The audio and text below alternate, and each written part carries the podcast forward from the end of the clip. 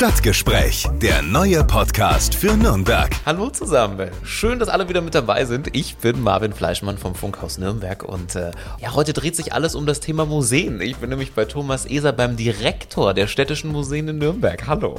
Hallo. Wir haben gerade schon jetzt, ja, gut 20 Minuten geplaudert. Einmal querbeet. Es ging um Ihr historisches Büro zum einen. Da steht nämlich eine sehr gemütliche Couch drin. Die sieht auch historisch aus. Da wird auch mal ein Nickerchen gemacht, haben Sie verraten, ne? So ist es und damit kann man heutzutage ja ganz offen umgehen. Ja, das auf jeden ist meine, Fall. Mein Nickerchen-Couch. Guckt aus wie zum Sitzen, ist aber eigentlich zum Liegen. Ah, okay. Außerdem ging es darum, wie sieht denn eigentlich der Arbeitsalltag von dem Direktor der städtischen Museen aus? Und da fällt einiges an, mehr als man vermuten würde. Ja klar, es gibt äh, tagesaktuell oft äh, Personalfragen, Geldfragen ganz schnell zu lösen. Da muss man dann irgendwie innerhalb von ein paar Minuten etwas entscheiden. Und auf der anderen Seite haben wir unsere acht Museen, die ja, weit ins 21. hineingetragen werden wollen, wo es darum geht, wie schauen die Häuser in drei Jahren, in fünf Jahren aus. Auch das will erledigt sein. Und es gibt auch Neuerungen. Bei den Museen wird immer gewerkelt, man muss sich immer neu erfinden. Und es gibt bald einen ganz, ganz großen Kracher. Da haben wir so ein kleines bisschen schon mal drüber gesprochen, ne? Ja, für uns ist es enorm wichtig, dass man uns weltweit zur Kenntnis nimmt. Und so viel kann ich verraten, das wird eine Schenkung sein, die sich gewaschen hat, die einem unserer Häuser ganz viel an, an, an, Zuwachs bringen wird. Aber ich kann es noch nicht Ja, wir erzählen. verraten nicht zu viel. Das und noch mehr jetzt in dieser Ausgabe. Freue mich, dass wir äh, in Ihr Büro direkt rein konnten, denn ähm, das soll jetzt gar nicht irgendwie negativ klingen, aber hier sieht es schon ein bisschen nach Museum auch so ein bisschen aus, denn es gibt ein paar alte Stücke hier. Aber erstmal schön, dass wir da sind und äh, wo sind wir hier genau? Was ist das überhaupt für ein Objekt? Das sieht auf jeden Fall historisch aus. Ja, wir sind in einem Anbau des Tucherschlosses. Also noch in der Nürnberger Altstadt, ganz oben im Nordosten, in der Nähe der Wieso-Fakultät der Uni, auf dem alten Tuchergelände. Das war früher die Tucherbrauerei. Und noch viel früher hatten sich die Tucher hier ein Schlösschen hingebaut. Schon bald 500 Jahre her. Und in Jetzt sitzen diesem- Sie drin. Jetzt sitze ich drin. Ich bin ich äh, Schlossbesitzer und äh, genieße sozusagen die Leistungen, die hier vor einem halben Jahrtausend die Nürnberger Kaufleute erbracht Okay, haben. Ja. alles klar. Beim Tiergartendirektor ist es ja so, der wohnt auch direkt am Tiergarten. Sie wohnen aber nicht im Schloss, oder? Ich wohne nicht im Schloss, ich habe aber den riesen Vorteil, dass ich nur ein paar Schritte weg wohne und Ah, äh, mir okay. deswegen auch mittags gönnen kann, mal schnell nach Hause zu gehen. Und das sind so kleine Vorteile. ja. Okay, sehr gut. Direktor der städtischen Museen.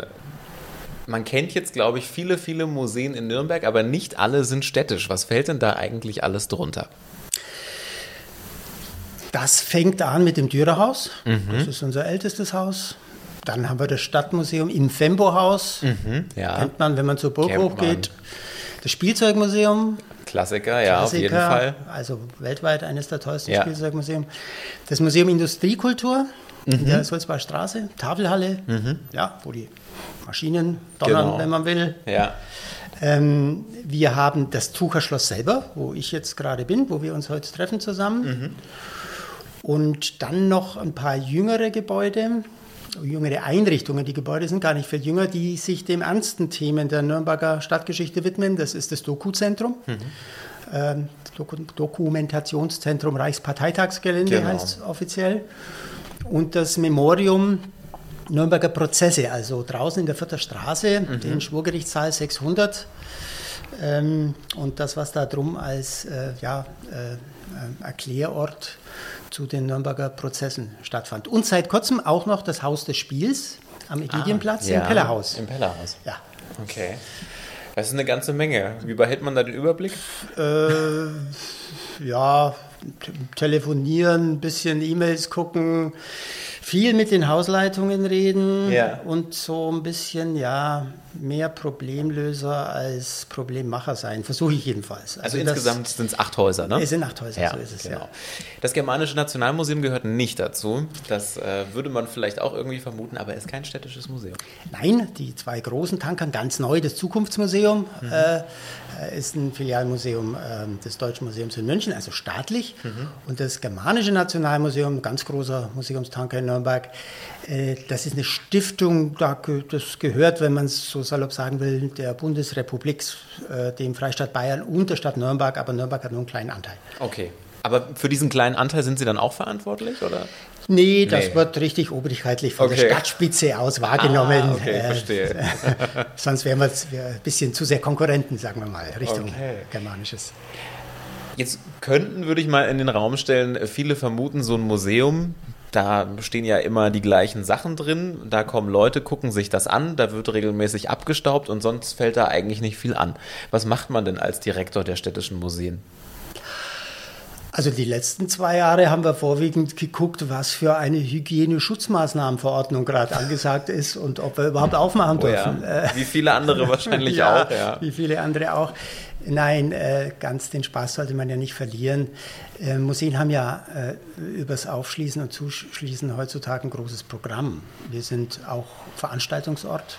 Bei uns kann man Räume mieten und eine Hochzeit feiern. Künstler treten in den Museen auf. Mhm. Vor allem aber geht es ja auch darum, so Dinge wie Führungen äh, zu organisieren. Sonderausstellungen zu machen. Also das, was man so auf Plakaten sieht, wenn man durch die Stadt geht, wo es um Museum geht, das sind ja nicht Werbungen für das, das, das dauerhafte Museum, sondern für besondere Ausstellungen, die in der Regel drei, vier Monate dauern. Die muss man vorbereiten, ähm, die muss man durchführen, die wollen mit einem Begleitprogramm versehen sein. Dann kommt natürlich dazu, dass wir Personal haben. Also wir haben beim, beim Städtischen Museum so knapp 70 Mitarbeitende in acht Häusern. Da gibt es Wechsel, da gibt es äh, neue Besetzungen zu machen, da muss man äh, kluge Menschen raussuchen, die mit uns zusammenarbeiten wollen. Also es gibt auch einen großen Verwaltungsapparat hinter dem Ganzen. Mhm. Muss man sich da nicht immer wieder so ein Stück weit neu erfinden und das Bestehende immer wieder neu in Szene setzen? Weil so viel Neues kommt ja wahrscheinlich nicht dazu, oder? Äh, es gibt da so ein bisschen hässliches Modewort zu dem Thema, das mhm. äh, halt uns alle gerade umtreibt. Das ähm, ist multiperspektivisch. Also okay. wir haben die letzten Jahre, wie viele andere Kultureinrichtungen auch, lernen dürfen, dass es nicht die eine Erklärung zum Beispiel für ein Kunstwerk gibt, das bei uns an der Wand hängt. Oder für einen Künstler wie Dürer. Ja, das war lange so, dass es so, so Erzählungen gab, die konnte man halt lernen. Da gab das äh, hat man dann äh, ja im, im, sozusagen in den Aussagen der Museen den Besuchenden mitgeteilt und da waren alle glücklich. Heutzutage, wie anderswo auch, ist, sind die Interessen sehr divers geworden, die an uns äh, mhm. äh, gerichtet werden. Äh, wir haben sehr viele verschiedene Besuchergruppen, aber wir selber ich bin Kunsthistoriker und der Regel sind es ja Historiker im Museum, merken auch, wir können auf Künstler, auf Kunstwerke ganz unterschiedlich zugehen. Es gibt nicht die eine Erklärung. Und das immer wieder neu zu entdecken und so aufzubereiten, dass die Besuchenden Freude dabei haben, das ist eine unendliche Geschichte.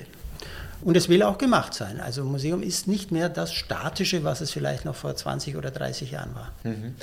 Haben Sie denn sowas wie ein Lieblingsmuseum? Oh, auf dieses Dürfen Sie Eis das sagen? begebe ich mich nicht. Äh, das wäre jetzt wirklich schädigend und demotivierend für äh, alle, die hier bei uns arbeiten. Ich hatte jetzt, und das ändert sich jetzt für mich als Entlastung genau in diesen Tagen, ich hatte jetzt die zwei Jahre, seit ich den Job habe, das Dürerhaus in meiner Verantwortung. Das habe ich selber geleitet. Mhm. Und ich habe auch von meinem eigenen wissenschaftlichen Werdegang her einen ganz starken Bezug zu Dürer und zu dieser ja, Kunstgeschichte Deutschland um 1500. Darum liegt mir das Dürerhaus sehr nahe. Also das ist jetzt eine halbe Antwort auf eine ganze Frage. Aber Man kann ja so ein bisschen was rauslesen. Ne? ja, genau. Also das Dürerhaus liegt mir natürlich schon sehr am Herzen. Ja, ja sehr schön. Wie muss man sich das denn vorstellen? Sie haben ja ihren, Ihre Stelle eigentlich so mitten in dieser Corona-Hochphase angetreten. Was prasselt da so auf einen ein? Da kriegt man ja jetzt, sage ich mal, auch so eine andere Welt erstmal mhm. mit. Das ist ja nicht der Normalzustand, in dem man mhm. da anfängt. Ist es jetzt dann irgendwie wieder so eine Herausforderung auch für die Museen, jetzt wo alles wieder so losrollt irgendwie? Äh, also zum letzten Teil der Frage, ja, das ist schon eine Herausforderung, weil wir natürlich immer wieder ins Jahr 2019 zurückschauen. Mhm. Klar, das sind unsere Kennzahlen, das mhm. sind unsere letzten Leistungsziele, ja, die wir mhm. erreicht hatten. Und die Frage steht schon im Raum, kommen wir da wieder hin? Mhm. Kriegen wir wieder die Besucherzahlen? Wie sieht es aus? Ach, es sah super aus. Vor zwei, drei Monaten im Sommer waren wir bei 90 Prozent. Okay. Äh, das war aber, glaube ich, ein bisschen diesem 9-Euro-Ticket geschuldet. Wir haben lange überlegt, woran das liegt, aber äh, es gab viel Städtetourismus. Also alle, die Zug gefahren sind, haben das mitbekommen. Die Leute sind kreuz und quer. Haben sie gemerkt, ja, ja, dass und, da was ankommt. Da fahren viele, glaube ich, nach Nürnberg und gehen Kaffee trinken, überlegen dann, tja, was mache ich jetzt? Und dann fällt ihnen ein Museum ein. Ja. Und da haben wir von profitiert, das war toll. Aktuell sind wir wieder bei etwa 70 Prozent der Oktoberzahlen von 2019. Mein Gott, uns geht es da wie vielen. Äh, ist das noch jetzt eine Aufholjagd, nenne ich es mal, um in zwei, drei Jahren wieder da zu sein, wo wir vor Corona waren? Oder hat sich das Verhalten von Touristen, von Lehrern, die mit ihren Schulen äh, ins Museum gehen, von sonstigen Besuchern so geändert, dass, dass das auch ein Schnitt ist? Mhm. Dass wir also uns ja, zahlenmäßig neu orientieren müssen. Ich bin aber ganz zuversichtlich. Ja. Was gibt es denn so für Entwicklungen? Also, wenn man jetzt Direktor der städtischen Museen ist, gibt es da auch irgendwie einen Punkt, irgendwas äh, Neues zu etablieren? Gibt es da irgendwie die Möglichkeit, neue Museen zu schaffen? Oder wie entwickelt sich sowas weiter? Ähm, unser Hauptjob, und das wird noch Jahre so bleiben, ist es, die alten Häuser in den Zustand zu versetzen, dass sie up-to-date sind. Dass sie dem, was hm, Museumsbesucherinnen und Besucher heute äh, erleben will, äh, dass sie dem nachkommen können. Denn äh, die Leute fahren nicht, ja nicht nur nach Nürnberg ins Museum. Die sind auch international unterwegs oder mal in München oder mal in Berlin. Und da sind Standards gesetzt. Ich sage nur Digitales, ja, Audioguides, Ausstellungsvorbereitung durch äh, digitale Ausstellungen, die vorher im Internet man anschauen kann. Äh, und was ich schon gesagt habe, dieses multiperspektivische Zugehen, was kann ich denn hier sehen? Ich bin Ende 20, habe einen Migrationshintergrund und eine mhm. halbe Stunde Zeit. Habt ihr was für mich? Mhm. Solche Fragen werden an unsere Leute an den Kassen gestellt und da müssen wir Antworten bieten. Und da will ich gar keine neuen Museen aufmachen, sondern die alten auf Vordermann bringen. Nicht, weil da bisher nachlässiger umgegangen worden ist mit denen, sondern weil äh, ja, die Zeit halt vergeht und eine Kommune jetzt nicht wie ein Freistaat oder wie die, äh, eine Bundeseinrichtung ganz schnell arbeiten kann. Ja? Wir sind ein bisschen auch den, den Umständen geschuldet, der Mittel immer ein bisschen in den Zugzwang und das ist meine Aufgabe für die nächste Zeit. Mhm. Also ein Stück weit die Museen auch so, ich würde jetzt mal sagen, sexy machen. Ja, dauerhaftes Anliegen. äh, ähm, die meisten der Häuser sind doch, doch inzwischen 30, 40 Jahre alt in mhm. ihrer ja, Erscheinung, wenn man reingeht. Und da muss ein bisschen frischer Wind rein. Ganz zu schweigen von so schäbigen Dingen wie Brandschutz, ähm, ähm, Barrierefreiheit. Und das sind Dinge, die jemandem wie mir ständig auf den Tisch kommen und wo ich halt auch an der Schnittstelle zur Politik stehe und den Kulturpolitikern sagen muss, Leute, lasst uns das machen, auch wenn es was kostet. Mhm. Wie schafft man es denn? Also ich erinnere mich jetzt mal an meine Schulzeit zurück. Da war es immer so, wenn man mit der Klasse einen Ausflug ins Museum gemacht hat, dann war das immer so, mm, okay, Museum. Wie schafft man es denn oder wie machen Sie es, junge Leute ähm, für die Museen zu begeistern? Wie kriegt man das hin, da auch die Jüngeren äh, abzuholen? Ähm, unser Mantra ist, Geschichten erzählen. Also nicht jetzt reingehen und rumlaufen und Jahreszahlen um sich schmeißen, äh, sondern mehr als früher ein Objekt suchen, das vielleicht eine interessante Person zeigt, jemanden, der ein Leben hatte, das lebensnah an, an, an den heutigen Anliegen von Jugendlichen ist, der seinen Job mal hingeschmissen hat, was anderes gemacht hat. Oder einen tollen Künstler, äh, dessen Bild beeindruckt, weil er was kann, also weil allein in, in, im technischen Umsetzen von, von Landschaftsmalerei oder vom Stillleben, ähm, was, was richtig staunenswert ist. Und dann zu fragen, was war denn das für eine Person? Wie ist denn der eigentlich oder die dazugekommen, äh, sowas als, als Beruf auszuüben? Das bewahrheitet sich immer mehr als, als Einstiegsmöglichkeit. Also eine Fokussierung auf ein bestimmtes Kunstwerk mehr als der große Rundgang äh, mit der etwas langweiligen und ja. müden Durchlaufen des ganzen Hauses. Ja. Was würden Sie denn sagen, was ist denn das Spannendste oder das Spannendste für Sie in den Nürnberger Museen? Was ist denn so ein absolutes Highlight? Also das, das wichtigste Exponat, das wir haben, und ich nenne das jetzt mal Exponat, also Objekt, mhm. obwohl es ein ganzer Raum ist, mhm. das ist sicher der Schwurgerichtssaal 600 äh, im Ostbau des Justizpalastes draußen in der Vierter Straße. Viele fahren ab und zu Richtung Fürth dran vorbei. Ähm, wir haben jetzt davor so, so einen kleinen Sonderausstellungsraum, äh, den Cube 600, äh, einrichten können, aber dahinter da ist dieser Saal, wo von Herbst 1945 bis 1946 Recht gesprochen ist über die Nazi-Täter, über die Kriegsverbrecher, die nicht nur Deutschland, sondern die ganze Welt in einen Weltkrieg gestürzt haben und ähm, ein, ein, ein, versucht haben, alle Juden zu töten. Also eine Ungeheuerlichkeit, einzigartig. Und die Einzigartigkeit äh, dieser historischen Ereignisse, die spiegelt sich eben in diesem Kriegsverbrecherprozess wieder. Und diesen Saal gibt es noch. Also wenn man da reingeht, ja, da kann man trefflich nachdenken, ähm, wie anhaltend auch dieses Anliegen sein muss, einer, einer Weltgemeinschaft Kriegsverbrechen zu ahnden. Mhm. In, heute, also in den heutigen Tagen ja nichts Irrelevantes. Und das wird man in den Nürnberger Museen gar nicht vermuten, sondern das klingt ja immer ein bisschen so nach Putzenscheibe und ein bisschen Industriekultur, so wichtig das ist. Nein, wir haben ganz weltgeschichtliche Exponate. Das ist für mich das Objekt Schwurgerichtssaal 600. Mhm. Gibt es denn irgendwas, was Sie äh, vielleicht verraten können, was demnächst vielleicht äh, Neues dazukommt oder irgendeine Besonderheit, wo Sie sagen, da haben wir irgendwie so einen, schon so einen Kracher in der Tasche? Äh, es ist ein Riesenkracher, aber ich kann ja? gar nicht viel dazu ah. sagen. Ähm, aber die Frage war jetzt, das Wort Kracher ist gefallen. Nein, es ist, wie Sie sich vorstellen können, äh, wir haben einen Ankaufsetat, der jetzt aber vielleicht doch ein bisschen unter die Räder der Spargebote kommt, mhm. also wo wir wirklich nicht mehr viel kaufen können. Deswegen sind wir angewiesen, ähm, auf Schenkungen. Mhm. Und das ist ein bisschen so eine zweischneidige Sache. Wir sind dankbar äh, für alles, was, was wir als Vorschlag kriegen. Ja. Äh, aber wir müssen natürlich auch aufpassen, dass wir nicht ein bisschen zu so einer Art Abstellkammer für all das werden, was der Opa im Dachstuhl gelassen hat. äh, nein, aber es steht, wir können es aber erst mit dem Jahreswechsel zu 2023 öffentlich machen, eine super Schenkung im Raum die, so viel darf ich sagen, auch von weltgeschichtlicher Bedeutung sein wird. Mhm. Ähm, aber ein bisschen muss ich mir jetzt dann noch auf die Zunge okay. beißen. Ja. Jetzt machen Sie aber ja, einen Teaser hier. Kommen Sie wieder. Bin ich mal gespannt. wann, wann können Sie denn lüften, das Geheimnis? Äh, mit dem Jahresbeginn. Also ah. zum Jahreswechsel dürfen wir soweit sein. Okay. Jetzt haben Sie schon das Thema Kaufen angesprochen. Wie mhm. kommt denn ein äh, Museum an seine Stücke, an seine Exponate? Geht da Herr Eser zu Bares für Rares und kauft mal kräftig ein? Oder wie sieht das aus? Also ich selber halte mich da eh zurück. Das ist Aufgabe der Museumsleitungen, äh, da den, das Ohr am Markt zu haben, wenn mhm. man was kaufen will. Äh, ich bin eher dann der, der ab und zu Ja sagt und ab und zu auch Nein sagen muss, weil mit Blick in die Kassen nicht alles möglich ist, was wünschenswert wäre.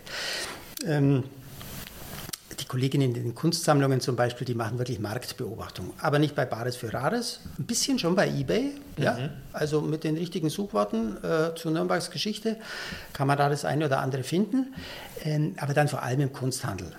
Äh, bei Auktionen, da kriegen wir die Kataloge oder die Online-Zugänge und forsten das regelmäßig durch. Manche Kunsthändler gehen auch direkt auf uns zu, die sagen, guckt mal ins Netz, wir haben in vier Wochen eine Auktion, da ist von Johann Adam Klein ein tolles Gemälde drin, äh, ach, schätzen wir mal 4000 Euro. Wir kaufen aber natürlich nur das, was wir noch nicht ähnlich haben, denn Riesenthema, gerade bei den städtischen Museen, was machen wir denn dann damit? Also das Haben ist das eine, aber das Aufheben, mhm. wo stellen wir es hin? Wo stellen wir es hin? Können wir es zeigen? Idealerweise ja. haben wir in einem Museum einen kleinen Platz, wo wir es hinhängen können. Mhm. Dann hat jeder was davon. Aber kaufen fürs Depot ist immer schwieriger geworden, weil wir haben keine guten Depotflächen. Wir hoffen jetzt in der Kongresshalle, wenn die umgebaut wird, dass wir da dann endlich dieses jahrzehntealte Problem lösen können, städtische, ein neues, äh, standardgemäßes Depot zu kriegen. Aber äh, das allein verlangt Disziplin. Also nicht alles, was wünschenswert und kaufenswert wäre, zu erwerben. Dritte Möglichkeit ist eine Schenkung. Mhm. Viele Leute haben was und denken sich, gehört eigentlich ins Museum, machen Vorschläge. Das prüfen wir immer. Äh, aber man darf halt auch nicht enttäuscht sein, wenn wir dann sagen, nö, haben wir schon oder ist einfach zu wenig wertvoll, dass wir auf Dauer den Platz dafür bereithalten können. Denn wir haben es ja nicht nur fünf Jahre, sondern idealerweise 500 Jahre. Mhm. Kam es denn schon mal vor, dass da irgendjemand auf seinem Dachboden oder im Privathaushalt wirklich was gefunden hat oder entdeckt hat und Ihnen angeboten hat, wo Sie sagen, Wahnsinn, äh, dass sowas auf einem Dachboden lag. Danach haben wir schon Ewigkeiten gesucht. Kommt sowas vor? Das kommt regelmäßig vor. Also äh, äh, normalerweise kennen wir unsere Schenker schon. Die haben eine Sammlung, die haben privat gesammelt zum Beispiel. Wir haben jetzt gerade das Thema über eine äh, große Sammlung von Blechspielzeug äh, eines Mögeldorfer Sammlers, der uns in Aussicht stellt, das dem Spielzeugmuseum zu schenken. Und da sind wir dann im Austausch, ob wir alles nehmen oder ob wir Rosinen rauspicken, weil wie gesagt, mhm. der Platz ist immer das Problem. Es gibt aber auch den Fall für das Museum Industriekultur. Kürzlich, haben wir ein, ein Musterbuch von, von einer äh, Bortenhersteller Firma aus am Anfang des 20. Jahrhunderts. Das waren so, so Glitzersachen für Uniformen beispielsweise.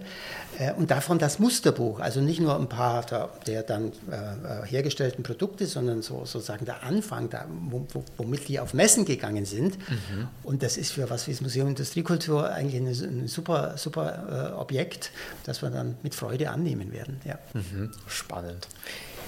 Dann kommen wir doch mal zu Ihrem Büro, denn da müssen wir auf jeden Fall mhm. auch noch drüber mhm. sprechen.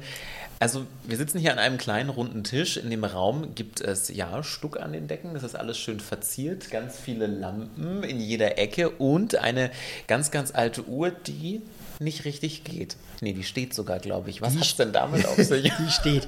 Naja, ich habe das ein bisschen geerbt. Ich will aber hier auch, ich wäre ja kein Historiker, wenn ich das jetzt nicht so lassen würde diesen Museumsverbund, den gibt es noch gar nicht so lange. Also, dass die mhm. städtischen Museen von Dürer bis Reichsparteitagsgelände unter einem Dach sind, seit 1994. Ähm, hat man da eine eigene Dienststelle geschaffen. Mhm. Und der Gründungsdirektor, äh, der brauchte ja dann irgendwo eine Absteige, wo er jeden Morgen hingeht, also ein Direktionsbüro.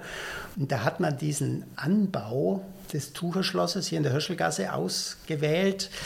Äh, ursprünglich war das hier eine Wohnung für Familienmitglieder der Barone von Tucher, die, das ist ein bisschen eine komplizierte Geschichte, nach dem Zweiten Weltkrieg dieses Gebäude hier nicht mehr halten konnten und mit der Stadt Nürnberg und mit dem Freistaat Bayern so einen Deal machten, dass sie das der Stadt Nürnberg und dem Freistaat schenken, das Ganze, aber sie wollen Wohnrecht behalten.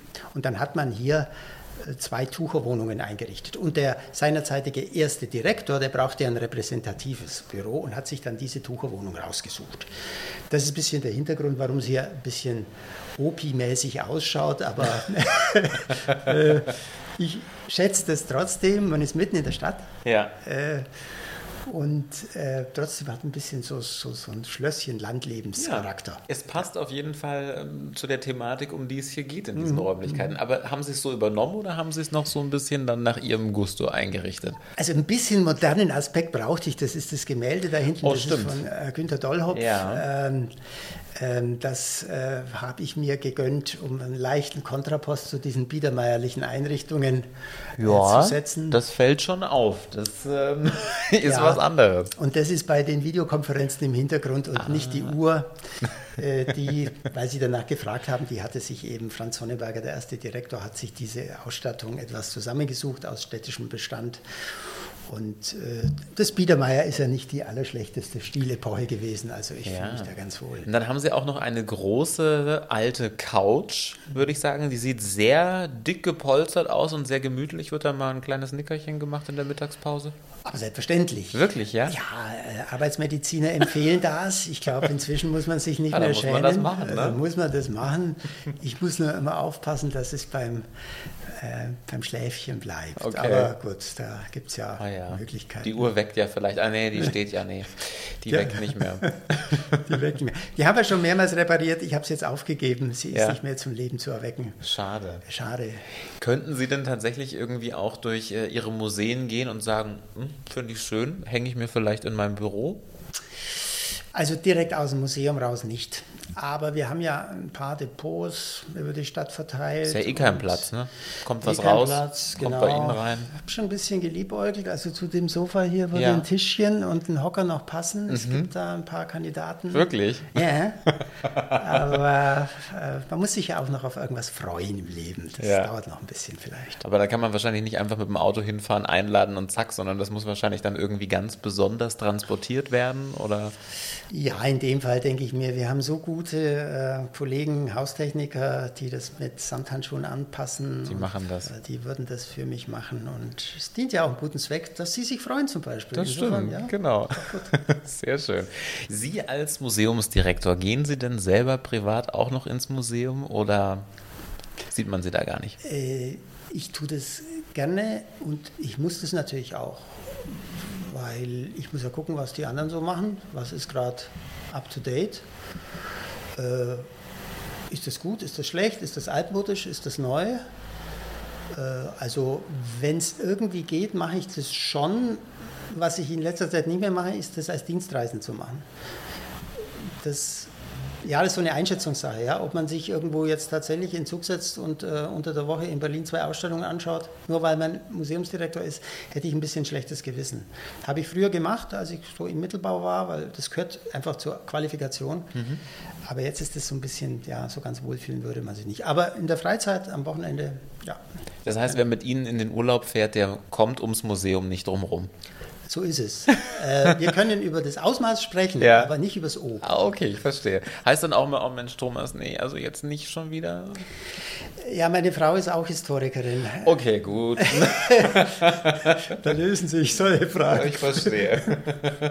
aber ist doch schön, gemeinsame Interessen sind vorhanden. Richtig, ja. ja. Sehr schön. Ja, wie muss man sich denn überhaupt so die Freizeit von einem Museumsdirektor vorstellen?